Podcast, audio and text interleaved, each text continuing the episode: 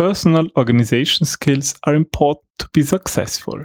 especially as a business analyst. There are always things that need to be done Paperwork on the desk, emails with information and tasks, important things you have on mind. and all the BA tasks that wait to be started. If you want to know how to learn getting things done, Then stay tuned. Sie hören den Business Analyse Podcast Wissen was zählt mit Ingrid und Peter Gerstbach www.businessanalyse.at. Denn Erfolg beginnt mit Verstehen. Today's um, special topic is about structuring work. And therefore, we have invited um, a special guest. special guest, an author who really knows how to do it because he wrote the famous book Getting Things Done. So, welcome, David Allen. Hello. Hi, I'm glad to be here. Es freut mich. Hier zu sein, ja. Perfect. Sehr schön. So, David, um, let's start. Could you tell us something about you and your um, how did you get to getting things done? Well, I was a consultant and have done consulting work for many years. And early in my consulting practice, I began to uncover some best practices of Mhm. working with entrepreneurs and business owners um, to help them clear their heads so they could focus uh, on the bigger picture and the long term stuff, you know, kind of the important strategic things. The Mhm. problem oftentimes we found was that uh, people were so distracted by the work that was not being managed Mhm. that their heads weren't clear enough to actually be doing the kind of vision work or you know focusing on values or strategies so Mhm. if your if your mind is all wrapped around three weeks ago and you know all kinds of unfinished things that are uh, taking up your attention it's a little challenging to actually be thinking about the things you ought to be thinking about with a clear focus so I Mhm. discovered those techniques, and uh, over the years, we tested them out and found that they were, as we say, bulletproof. You couldn't.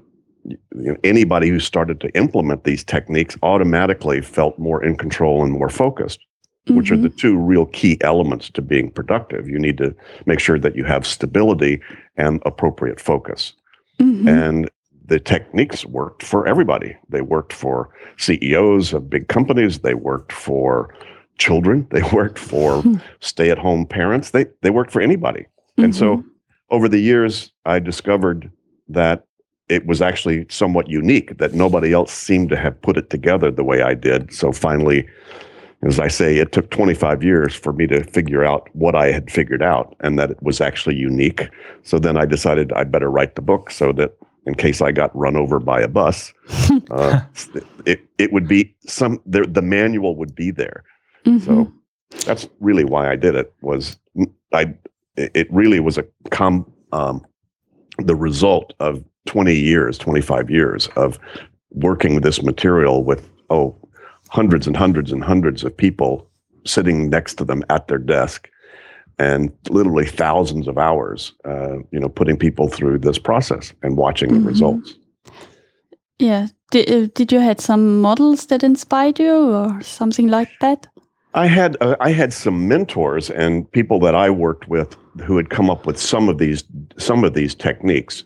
There wasn't any one person that sort of had all of them. Uh, um, one of my first uh, consultants that I worked with, who's was a very good friend, had developed um, a, an organizational consulting model Mhm. that had a couple of components that were very very powerful the the component of first of all getting everything out of your head and then secondly deciding once you've got everything out of your head what's the action step what's the very very next action step on something and those are two key elements of the best practices of the getting things done model Mhm. and um, you know my colleague had uncovered those as a way to uh, clear an executive's focus uh, Mhm. so that they could do the strategic work that he was trying to do. It turns out that when you when you just get somebody's head clear, it solves a lot of other problems. Mhm. Yeah, I can see. Yeah. So our our context is business analysis, and there you have kind of uh, kind of um, similar similar problems. I mean, you, you said your your concept is a is a generic one, and I can I can say I've spoken to many people who are using um, your your method, what you wrote in your book. And they are sometimes from similar roles and disciplines as we are, and sometimes from other areas. I can tell you from my point of view, yes, it's right. You can use uh, this getting things done method for for different um, kind of, Of rows of jobs. And Well, it you know it, it Peter it it and Ingrid it it it, it addresses a universal issue. Mhm. Um, you know, in the last ten years, there's been quite a bit of cognitive research. Mhm. Uh, you know how our minds work, uh, and much of that research, there have been very significant studies that have now proven why the methods that I put forth in my book, why they really work. so that's interesting. so words, it's a, it was an empiric approach you chose, and now now you have got the Yes. the facts for you. now that now the academics and the, the theoreticians are catching up with me Mhm. that uh, your head is for having ideas but not for holding them it's Okay. not designed for that hmm That's true. And- yes. unfortunately most of the world 99.9% of the world are still trusting their psyche or their head to be their office and to Mhm. be making good strategic decisions and being clear and it doesn't work that well Mhm. Um, so as long as you're still using your head to be making strategic or even tactical choices, instead of having all of your options out of your head so that you could make better, uh, see a better analysis or a better overview of all of your options and see the larger gestalt, then you're probably going to be making decisions based upon the latest or loudest things in your mind, which Mhm. is not the most strategic way to approach things. Mhm. So you have this t- uh, these these two key factors you told us. Well, those are there are several key factors, but certainly one of the major ones is you know well there's really five steps to how do you get something under control and how do you get appropriately focused. Uh, you know, I described those in the book of the the five stages of how do you manage workflow. Mhm. And the very first step is to capture what's not, as we say, on cruise control. In other words, what has your attention? What do you have on your mind? And that's the first step when we when we coach people and work with people is to get them to literally empty their head and Mhm. also, you know, identify all the things that have their attention. And most people are are haven't don't even have a, any kind of an idea how many things are actually Yeah. on their mind Yeah. because you can only remember one at a time. Mhm. Uh, but if you started to, to write them down, and usually we get people to write them down on separate pieces of paper and then put them into their own in tray or their own in basket. So that's the first step is just identifying what it is that you have attention on. Mhm. See, if there's interestingly that that if you have your mind on something, if you have uh, if you're thinking about if you keep thinking about a project or you keep thinking about a situation or you keep thinking about a problem, 95% of the time that as you're the reason you're thinking about it is because it's hung up and you're Mhm. probably the bottleneck. The Mhm. reason it has your attention is there's something you haven't decided about it or you haven't parked the results in some sort of trusted system that you Mhm. trust the you or the right person will be reminded of what they ought to be reminded about about it. Mhm. So that's the first step is just gathering that. And that that can take, you know, anywhere from 1 to 6 hours for a typical, you know, senior level professional just to identify what's on their mind. Mhm. That's not to make any decisions about it. It's just to to identify it. So that's step 1 is just capturing all of that. So that's that's for example when I think of things that are that are Not that I have to do that are not finished, I can I can for example look in my email inbox and there are plenty of mails which needs my attention, Sure. and then there are things on my desk and there are things that I've never written down. Um, some somebody asked me about it. For example, if I had a, a meeting last week and I did some notes um, which which contain many tasks, that's that would be something of this. Is this correct? Exactly. because actually the first thing we do is literally sit down with you or to wherever your workspace is and say what doesn't belong here permanently hmm so all those meeting notes all those business cards all those receipts uh, all those uh, you know magazines that you've stacked up basically anything that doesn't belong there permanently we would just re refile that back into your in basket But all the things that are in your head. Also, and all those things in your Mhm. head. Well, that's that would be the number two is once we've gathered all the physical indications of something that's incomplete, then we would empty your head. What else do you have your mind on? Projects that you haven't finished, things you need to talk to people about, things you need to buy at the store, hmm things you're waiting on from other people. All of Mhm. that. We would we would capture all of that. That's step one. The second step then is an important one because if you just wrote it down and didn't take it any further, now you're just making piles and lists. And you know that doesn't help either. Because hmm that will that will come back up into your head if some part of you Yeah. doesn't trust you're going to empty out that in basket. So the second step is is getting your in basket empty by going through each one of those things that you've captured or collected and getting clear about what exactly it means to you. Is it something you're going to do something about? Is it something you need to take action on? If not, then you either throw it away or you file it as reference material, or you might want to store it in an incubate place to rethink it later on. hmm If it is something that you need to act on, then you need to ask and answer two key questions. First question is what's the very next action that needs to be done on it? And if that one action won't finish whatever it's about, then you need to capture that as a project. So, outcome and action are the two critical uh, distinctions you need to make about things you do need to move on or Mhm. things that are actionable. So that's stage two is making those decisions about it. Very closely tied to that are stage three, which is to organize the results.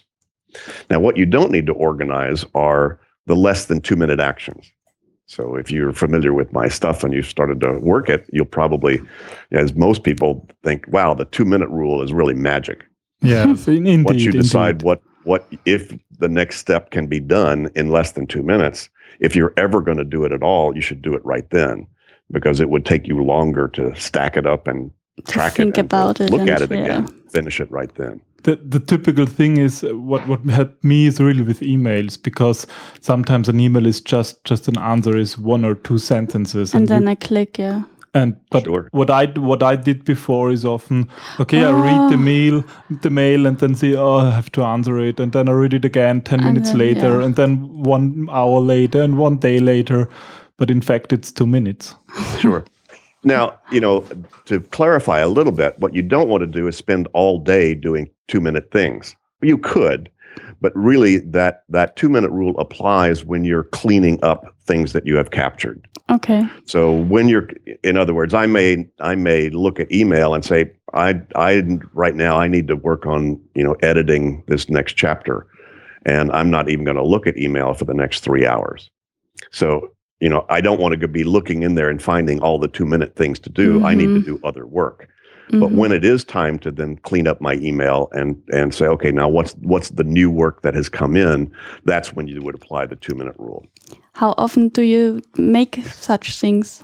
How often do you look um, in your email account or um, do um, two minute things? As often as I want to. Okay. so, some days I'm in it regularly. Some days I don't look, Okay. you know, hardly at it at all. Mhm. But you know, I usually work from uh, no backlog, so Okay. I my email is usually zero uh, every two or three days at least. Uh, so you know, it's it doesn't. So it, it it can go two or three days without anything blowing up or exploding Mm. on me Mhm. because it's not very old to begin with. Uh, but uh, you know, typically once a day, I will try to get the backlog clean. The reason for cleaning up backlog is because when you get new input, the bigger your backlog is, the more that new input bothers you. Oh yes If you if you have no backlog, new input is just new opportunities, new ways to influence your world, new you know things that could be very cool. that's a nice way of thinking yeah Well, it it it's you know if you ever went if you were ever on a sailboat, um, when whenever there's calm weather and calm water, what are you doing? You're cleaning up. You're getting ready for the storm and the Mhm. heavy seas that may That's be coming. right, yeah. If you if you leave all the, the the junk around and all the rope just laid out all over the deck, when the storm hits, you know that's Mm-mm. that's no fun. Yeah. So uh, Exactly. you know, if you have guests coming over for dinner, what do you want to do? You want to start with a clean kitchen. You know, Mm. it'll become chaotic while they're there because that's fun. You know, you Mm. need the freedom to make a mess. Yes. But if you're already in a mess, you can't make one. Mm. That's so right. I'm always cleaning up to get ready to make the next mess. That's nice. Well, that Nice is the most productive time is when you have the freedom to have bad ideas and to mind map and to brainstorm and to spread it around. hmm uh, you know, and to, to read 14 different recipes for how to make the custard. Or, you know, that, that's messy. and It should be. hmm But if your kitchen is out of control, you're not going to have the freedom to expand and express and play. yes, you need space. You need space. Mm. And a lot of what the methodology of getting things done is about is creating psychic space. hmm You need physical space too, but you need psychic space more than anything. hmm That's nice. So, uh, you know, how long does it take to have a good idea? Like, it doesn't take any time at all. no, not really. but you don't need time you need space. If you don't have space in your head you don't have room for good ideas. Hmm If it's filled up with a lot With of math and- tasks, then you Well, can't the- the- free. you know the fancy phrase that the cognitive sciences uh, scientists are now using is cognitive load. Hmm so if you're keeping something in your mind it's spinning around in there and it's it, it creates cognitive load. Hmm and they've now proven that that actually degenerates performance the more stuff you've got in your mind that you're distracted about that you keep thinking of and you then then try to sit down and, and perform. You know Mhm. whether that's problem solving creative thinking or whatever they've proven that it it it diminishes your ability to be able to do that. Hmm so there is literally a limit to how much your mind can hang on to and still function well. And so you know that's that's the space that you need. Yeah. So constantly being able to empty that. It doesn't mean you need to finish your work. It does mean you need to define your work and then organize it appropriately hmm so that some part of you is now appropriately engaged with it. hmm So stage one is capture. Stage two is clarify or process what the stuff means specifically. And then once you just define what it means, in other words, that's reference, that's an action I need to take. If you can't finish it in two minutes, then that's what you need to organize. You Mhm. need to then create lists or categories of reminders. Here's all here's a list of all my projects now. Here's a list of all the phone calls I need to make now. Here's a list of, you know, all the things I need to do at my computer. hmm And so that's where creating some appropriate categories to hold these so that then when I'm at a phone and I have time, it's very easy for me to see the work I could do right there. So I just look at my calls list.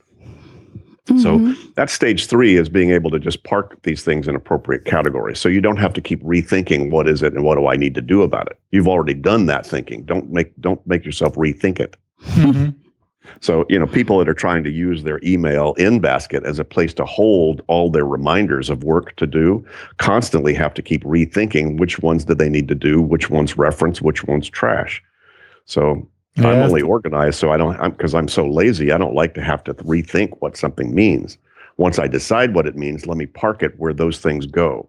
So I Mhm. don't have to keep rethinking what it means. And sometimes it's I, I use it that way, although knowing it's it's maybe not Just a good idea. or- Just parking because I I say okay, there is an email and there's a task attached to this mail. I I have to do something, and then I I, I decide okay, I'll let it in the inbox until I'm finished, and I don't need to write it down uh, on anywhere else. because well, you Peter, see if it. you if you only had if you have less than a screen full of emails, that probably can work okay. Yeah, yeah, that's it. And if it if it's more than, than one screen, then well, then, the Then then you're in problem starts. Yes, definitely. Then it's it's in in half a day. It's it's t- it's twenty times the screen. yes. And you know, it it it just requires you to then create some folders or some categories. I mean, a quick way to get control of your email is to create a file that's you know in your navigator bar wherever you're holding file folders, but make it look different and create a folder called action. hmm And those are the longer than two minute emails that you need to then do something about or with. And then you can drag those into that folder. And, you know, if you deleted everything you need to delete and handle the two minute ones, and also create reference files and move your emails that have no action, but you just need to keep in case you need to refer to them. You know, most people are just too lazy to create file folders for those, but then that just gets crazy. You know, you need to be able to make a file in a second and drag it over there. I probably got 250 files if you Wow. looked in my email fo- folders. Okay. You know, I'll make a file for anything if I think it's a theme or a topic or a person I might want to refer back to. But I mm-hmm. get it out of my in basket. Hmm So those things, if you just filed and deleted and handled the two minute ones, they reduce it. There are only two kind of emails that would be left: the emails that re- that require work, that longer than two minute work that you need to think about, read, or do something with, and the emails that represent something you might be waiting for. So if you created an action folder and a waiting for folder, but make them look different than your reference folders. If you were using Outlook, you'd use the at sign. Uh, if you were using Lotus Notes, you could use a dash, something that would throw it to the top of your folder sort, Mhm. given the alpha sort on the folders. Yeah. And then just make an action folder and a waiting for folder. And then you can drag the the the action emails into that one and the waiting for emails into that that one. Then you've emptied out your in basket. You may not have done any work other than the two minute ones that you did, but you actually now have defined what your work is and you've parked it in an appropriate place. Then when things come into your in basket, you know that message is, hey, th- that's what these things mean is still undecided stuff hmm as opposed to rethinking stuff. hmm hmm So it's easier to to to To categorize it. this. It is the danger there, of course, as you know, is out of sight, out of mind. hmm Uh, so if you park it in a folder, then you know most people then forget to look in that Mhm. folder. so you've really Oh, created yes. a category of action there. So you need to be disciplined enough, or mature enough, or um, you know, in in working the system importantly enough that you still open that with some frequency if you have discretionary time to see what work you might need to do. hmm So you really just have two two folders, action can and do that. waiting. That's a quick way to get control of it. and trash. uh, you know, various different email programs and applications have the ability to be able to drag your emails into the task function. In Mhm. Outlook, you can do that, and and in other, other places, you can other kinds of apps now. You can create uh, an action. You can take an email and, and make it an action, uh, but that takes a little bit of thinking in terms of how to do that to make that uh, that process uh, simple Yeah. that way if you're using the task function inside of an application that way your your actionable emails could be seen along with all your other tasks the main thing is appropriate engagement see uh, you and the three of us are not doing a lot of things right now because we're talking to each other Mm, so the degree to which you can be and have the space and room to feel free talking to me right now is only if some part of you is feels like you're appropriately engaged with all the rest of the stuff you're not doing Okay. mhm. so you just need to have looked, you know, recently enough at all of the stuff you're not doing and saying, that's okay. That'll wait till I'm off this podcast with David Allen. That's right. Yes. But you, yeah, um, it's, you know, most people feel best about their work a week before they go on a big holiday. Mm, that's Because right. what do you think you're doing a week before you go on a big holiday? You're capturing, you're clarifying, you're organizing, and then you're reviewing and renegotiating. You know, that'll wait, that'll wait. Oh, that one won't. I need to finish that before I Mhm. leave. and then you got a clear head or you should have before you you know go on a vacation i just suggest people do that weekly not yearly Mhm. So we have now cleared. Uh, first first step was was clearing and then getting. first is the first is to capture and then to clarify and then to organize stage four is to step back and review Mhm. because even if you park stuff in there or put things on list if you don't on some frequency you know open it up and relook so that you can feel comfortable of still about what you're doing and what you're not doing so the review process is equally critical so in other words you need to engage with your system not just park it there and hope things happen you have to you have to now use that organization and that system to keep you focused and then stage five is to engage. How do I now put, where do I put my focus and my attention given all of that? So if I've captured, clarified, organized, and reviewed all of the work at hand, then my choices are coming from trust and not hope. And that's that's what you're after. Hmm it takes less energy to achieve the results when you are clear. And. I think this this is just these are five great steps to get there. Yes, but it's not free. You actually, it doesn't happen by itself. And we don't seem to be born doing this. Mhm. So it is something that you need to train yourself to do. Most people do it implicitly, but they usually do it when the pressure on their world forces them to make some of these kinds of decisions. And then they're still they're they're they're making decisions out of pressure and still not trusting what they're doing. Mm-hmm. So training yourself to be making choices about what things are, what they mean, what you're going to do about them, if anything, on the front end instead of on the back end is that's really the, what this training is really about. And you can train yourself to do that. So at, at, at a, some point that will be- just become habit. You won't even think of it. You'll think it's silly Mhm. not to, not to do that. But until you get there, and it can take a, a year or two to really train yourself to do these as a habit. Mhm. When we do it daily. it. It's all simple ideas, so it's not hard to do. And the the, the it's not really a, a, a skill. Mhm. You have the skill to write things down. You have the skill to decide actions and outcomes. You have the skill to create lists. You have the skill to look at a list and make choices. So there's no new skill that you need to build. You just need to build that set of behaviors as a habitual methodology. And Mhm. what helps to building this habit? Well, that's a good question. You know, I if I had the secret if I had the secret sauce, you know, I'd probably make a lot more money than I'm making, you know, to, to make that work. The reason most people, I think, uh, resist doing this process is Yeah. they're so uh, used to it, and they're so comfortable with the stress that they're in. Mhm. If you truly, once you taste what it's like to have nothing on your mind, you will have to do this because Mhm. this is the only way you get the stuff off your mind. So training, you know, essentially uh, raising the bar and raising your standard about how clear you want your head to be is really the primary factor to to doing this. Hmm So, and Um, your your picture about people is that they have the skill to do that. That we are able to integrate um, these five steps fast, nearly fast, Oh, you could do and it. then You, you could do it right now, uh, yeah. okay, in, instantly. Instantly. It's very easy to. You all you have to do is get a pen and paper and start writing down everything that's on your mind. But let, let's trick, do an the trick is to get yourself to do that when you're not talking to me. Mhm. but but we, we could do it in a kind of way now because when I look here at, at our desk, for example, It's a mess. Yeah, it's a mess. It is currently, um, indeed. And for example, there's one book um, which I wanted to review. So I want to read parts of it and, and write a review to put it on our blog. So that would Right. be capture one thing. Okay, th- this book I want to review and then put it back to the shelf because it's it's maybe maybe the best where to store it, isn't it? It is, unless you wanted to create a separate box or a separate basket for books you want to read and review. so you don't need to put, you don't need to write it on a list if the physical thing is a sufficient reminder. You just want to make sure there's nothing else in that box but those things. Okay. So in, in this example, what what is helping? Because some sometimes I think having too many lists is not a good way. So there, of course, there is an email program. I think this is a kind of a kind of typical typical thing. This is one inbox.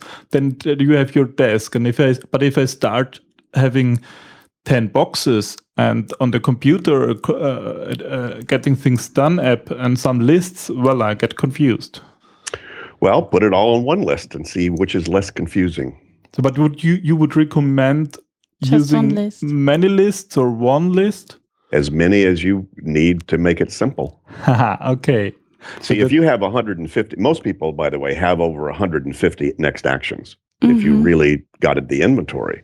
So think about looking at one list of 150 things when you get to a phone. Wow, that's overwhelming You- You wouldn't want to do that. You'd want to see all your phone calls grouped together, right?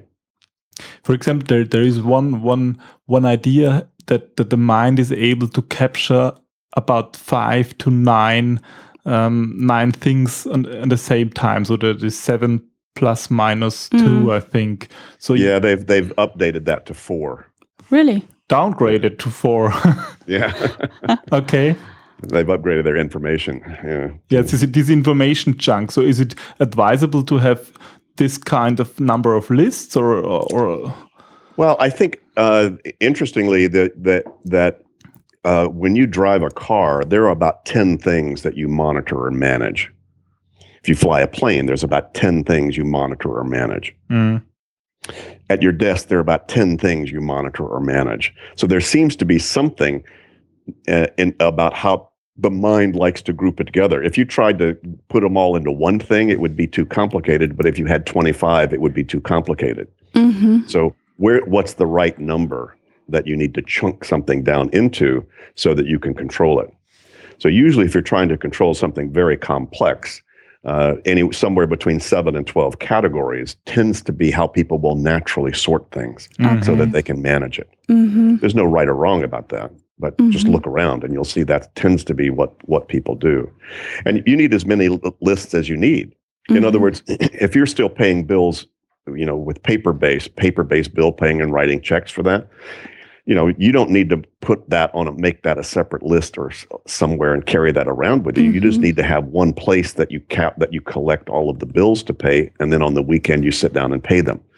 That's a that's a category of reminders Okay. and and you know if you if you keep a, a post-it sticky in your kitchen for groceries you realize you need so Mhm. that then you know that's that's also a list so if you looked around Right. you you Yeah. know you'd see quite a number of of categories that you've already set up Mhm. right That's once they're right, yeah. habitual you don't think that that's hard to do that's just that's where those things go i don't need to Mhm. be reminded of my grocery list if i'm not at the grocery store or going Right. So then it's So- out of the mind and it doesn't disturb uh, doing getting Sure. other things done. Yeah, Yes. it's really, hey, what do you need to do to get this off your mind? It's really that simple. So I Mhm. don't have any problem, you know, coaching people about what to do about anything. I say, well, great. What do you need to do to get that off your mind? And then you tell me. Now I Mhm. have a lot of suggestions because most people don't really realize what it's like to not have something on their mind. Hmm. But I just discovered the algorithm or the formula about how you do that. You have to dis- you have to capture what it is, decide what it means, park the, the results based upon what it means in the right place, Mhm. and then review and renegotiate with yourself on some regular basis. I say that's okay. That's I'm now appropriately engaged with my grocery list. I'm now appropriately engaged with the books that I'm that I'm told myself I want to review and write about. Mhm. So, what do you need to do to get those books off your mind? Well, one thing you could do is go read all those books and write all the reviews. That's that's one way to do it is go finish the work. But if you looked at all of that and said, "No, it's time for a nap," or "I'd rather have a beer," or "It's time to hang out with Ingrid," uh, you know, whatever you're doing, you know, and say that's more important than those six books I told myself to read. But if Mhm. you've spread those books all over your house, then there's a part of you that feels like, golly, I, there's books all around here I should probably be reading. Oh, damn. And that's where you've now added cognitive load to yourself instead of taking it off. so just capture. That makes sense? Yeah, absolutely. Yes. Mm. Now I have a question, um, which which sometimes turned out to um, it makes things difficult, and that's that's about projects because I, when I am writing lists, I find it helpful if all items on this list are you are about the same size. If there is one one outlaw which is where the size is much bigger, then it well it confuses me I think, and I can't I can't weight this list anymore. So what do you do with with greater tasks, with projects? Well, uh, I've discovered that just having the project list is uh, serves a certain function. It I don't look at that every day, and I don't look at that when I'm working on a project. I look at that once a week to say, are all the projects moving forward appropriately, Mhm. little or big, personal or professional? So I do it's what's the function of the list. So you you have to go back, you know, as good business analysts, you know you need to ask yourself, what's the purpose of this process? Mhm. So what's the purpose of a project list? And if so, uh, Peter, if you ask yourself, what's the purpose of my list that might have different things on it? I say, Mhm. well, great. Well, well, then why is that confusing to you? Oh, I need to make priority choices. Well, you can't do a project to begin with. You can't do a project. Projects are the result of doing actions, right? So the only thing you can do are actually actions. So the project list should just be, it should serve the purpose of driving what are all the actions that I need to do about all the things I'm committed to finish.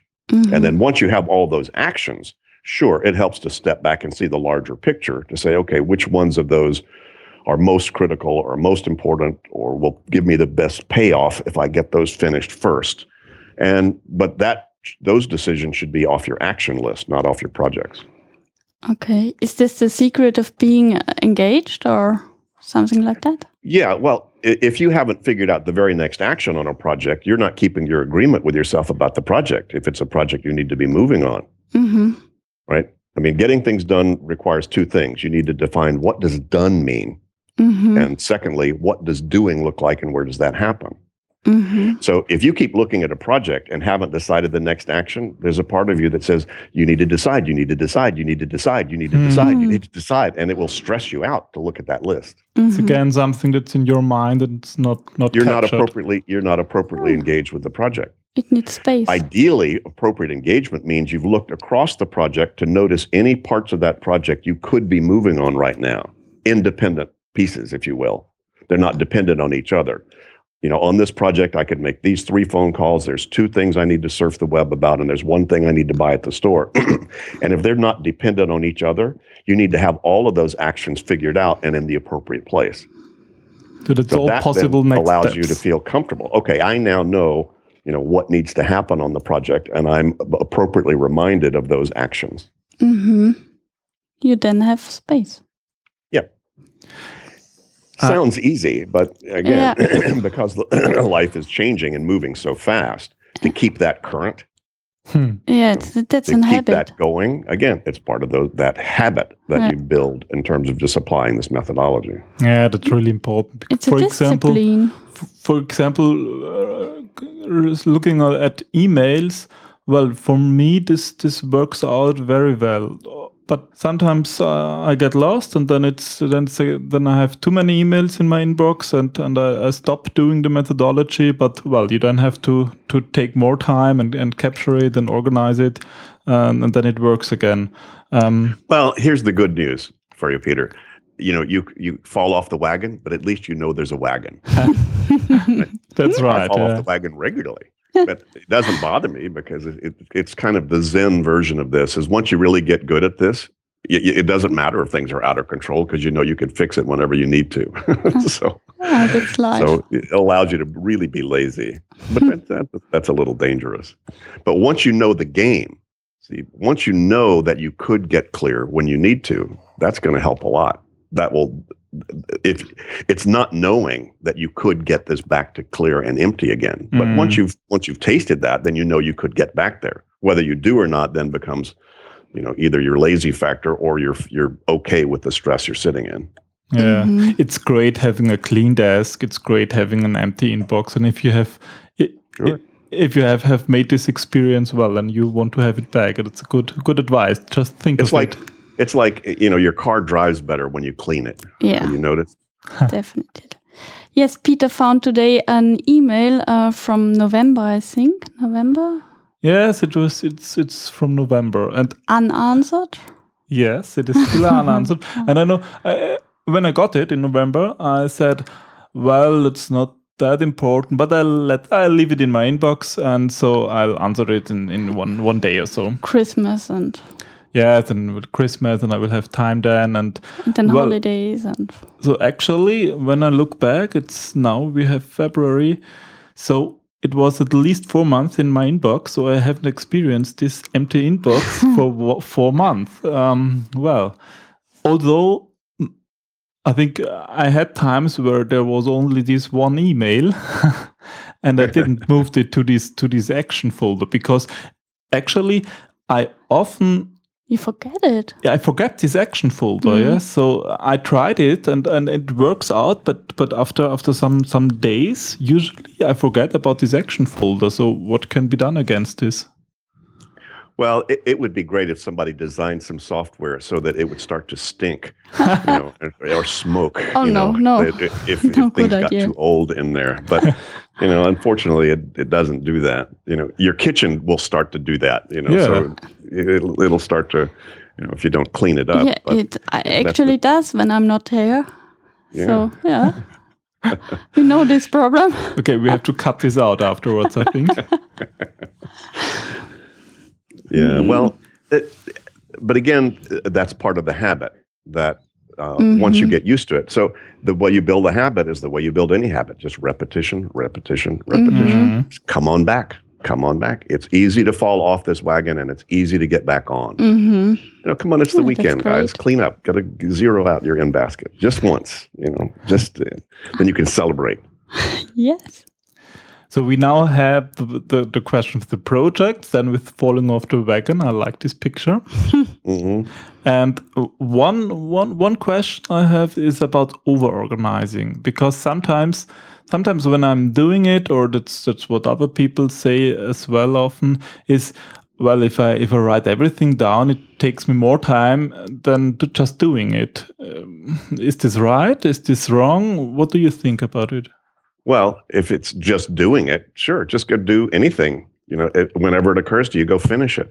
Be, you'd have a very ineffective life, however. hmm You will just As soon as you realize, oh, we need cat food, you'd have to drop everything, get in the car, drive to the store, and buy cat food. So, but That's th- silly. that's just this um, two minutes rule, isn't it? Yeah, yeah. Just think about it. If do you you, can do- need two If minutes? you can do it in two minutes, sure, Mhm. just go ahead and do it. But most of the things that you'll think about won't be able to be finished in two minutes. Yeah. So if you want to just keep rethinking them, that's fine. How about I, how about I think it once, write it down, and not have to think about it again? Right. So Mhm. that's where you have to make that kind of choice. And yes, you can get over organized.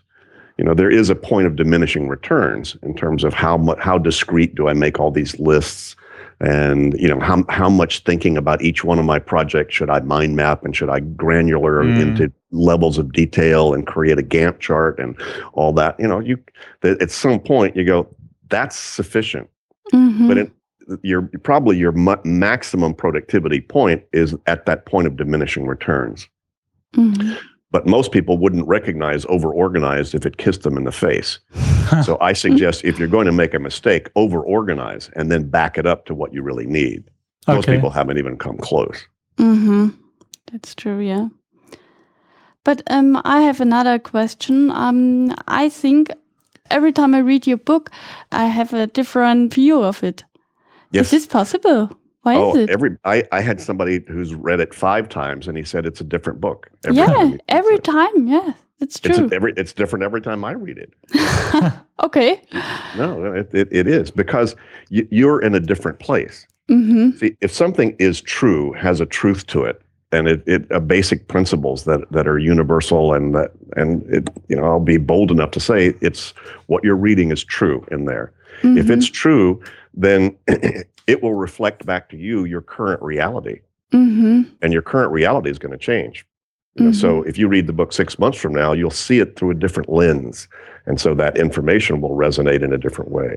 hmm I hope the habit to do the things done, yes, is done. So just practice, practice, practice. Yeah. Okay, great. And uh, here's the thing: it's fun. It, you know, once you get the game, it's like playing the game. Wow, what's in my in basket? Yeah. Well, let me see. oh, I, I love this space, this empty space of emails and just just doing work. It's it's fun, yes.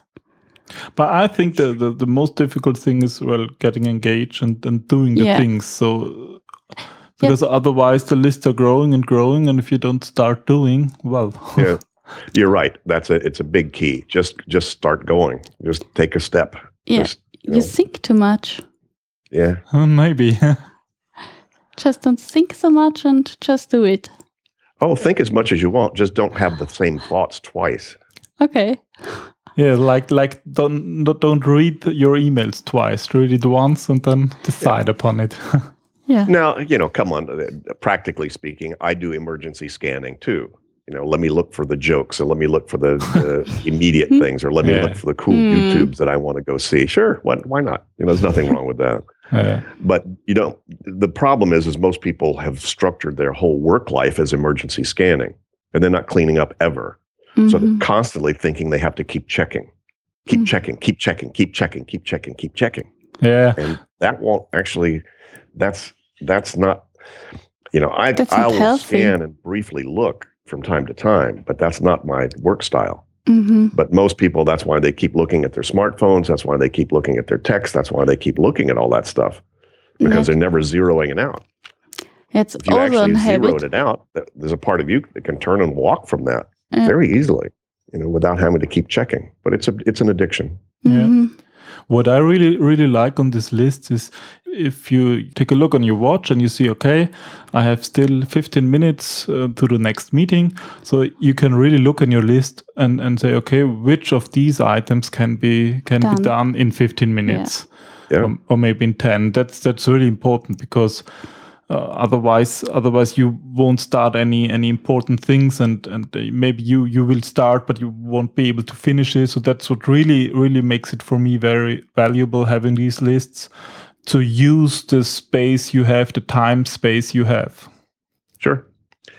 And there's lots of ways that you can build context for these. It's an interesting thing, by the way. And we're I, I, I'm I've now partnered with a software company to be looking at what's the next generation of productivity software. Mhm. And you know, some of the subtlety and sophistication of next actions, for instance, would be, gee, um, wouldn't it be nice to design your own, uh, you know, what do you call radio buttons? When you when you when you um, choose an action, Mhm. like I need to call this person, you could radio button. This will take less than five minutes. You could Mhm. say this requires a lot of mental energy, or this I could do, you know, with without much energy. This relates to my personal life, my family life. This Yeah. relates to this project, and you could literally, if you could very quickly do that, Mhm. then you could see it in all those different contexts. Wow, I have five minutes, and you'll see all the less than five minute things you could be doing. Or wow, Mhm. my brain is dead right now, so you have a brain dead list. you know, here's all the things that require no mental Mhm. horsepower. Or you say, you know, I, I I don't think I've been putting enough time and attention on my family, and you suddenly see all the things that are related to your family. yeah Mhm. Now you could do that in any kind of a relational database, or you could do that in Excel in a spreadsheet if you wanted to lay out all those things. The problem is right now it would just take much too much too much effort, Yes. and every time you inserted something, it you know it'd be too much work to Mhm. try to figure Yeah. out how to how to you know how to scope all that stuff. More than but, two you know, minutes. I that that will be coming at some point. It'll be That's much great. easier to Yeah, be well- able to see it that way. But I think there there are some specialized there are many specialized apps which do it quite well. But I think here you always have to to to take care that that you do do not over organize because uh, Right. you, you have applications for to do list which have the, the getting things done method in mind and you have contexts and you have all these categories. Um, so I think there I've I've tried some of them and some of them work really, really well. We will also include uh, links to those on, on our show notes. So maybe But our the best listeners. one are the simplest. Yes, simple is better because it has to have you have to be willing to work it when you when you're sick and feel terrible yeah, Mm. because that's only as good as your system is as what it will what you will still maintain at your weakest moments. hmm So a lot of these work, as we say on a on a rainy Saturday, you know, when your inner geek shows up, you know, they they all work really fine. But the when the reality of Monday hits you, and you know, six thousand emails and 42, 42 phone calls and so forth, what you're still willing to work as a system is that's as good as it's going to get. Mhm. So it needs to be you need to lower the barrier to to play. So you're right. A lot of those you know GTD related kinds of applications, uh, they they they suffer feature creep. You know they added too many bells and whistles in there, so Mm. it, it required you to think too much in order to use it. Mhm. So you need to think just enough so that you feel okay. I've parked it appropriately and I won't miss it. Mhm. So uh, it's a, it's a tricky it's a tricky line to to walk. yeah, yeah. Surely. Okay, well, I think I think we have we have covered we have covered all five steps. Many questions that arises to us, and so the the Many the- answers for business analysts. Yes, of course. And so the the last final question is, well, if you if you would advise our our listeners what to do first, so how to start it all. Well, you know, uh, actually, the best thing to do if you haven't read Getting Things Done is get the book and read the book. It's very well written and designed to actually walk you through the process and explore, uh, you know, some of the details. Yes. Uh, if you've read the book and you said, "Yeah, but I just haven't really started to do it," the, it's very easy to start. Just pen and paper, and get an in basket, and you know, just uh, you know, follow these basic steps. It's very easy to play. Mhm. And you know, this is, as we say, this is not like running with scissors. This is not dangerous stuff to play in. You know, anything you do in this regard is going to help. So Mhm. even if you just wrote a few more things down than you have, even if you just decide a few next actions on some of your projects, uh, you know, before, uh, you know, kind of when they show up instead of when they blow up, um, that'll help. All this helps. So these are, Mhm. you know, it's it's fairly simple stuff. So that's that's what I would suggest. Uh, you can look on our website, davidco.com, D A V I D C O dot C O M. There's lots of fun stuff there. There's some, you know, free articles that that you can get and get our newsletter that'll sort of keep reminding you about all of this stuff. Mhm. So uh, those are easy ways to start. Get around people who are doing this, by the way, and ask them. You can learn as much from each other for people that have really started to implement this process. Mhm. And So- just start. Just start. Okay, great. So uh, we will ask our listeners if, if there are any questions. Just just just write us and share um, what you have done and what works for you, um, especially in in for all business analysts um, organizing their BA stuff and well Mhm. be successful in getting things done. So it is. Okay, thank you, David. Thank you very much for your for Thanks. your questions and your explanation. and The final note. Gern geschehen. Perfect. Vielen Dank. You're quite welcome. Take care. Thank you. Bye. Bye. Thank you.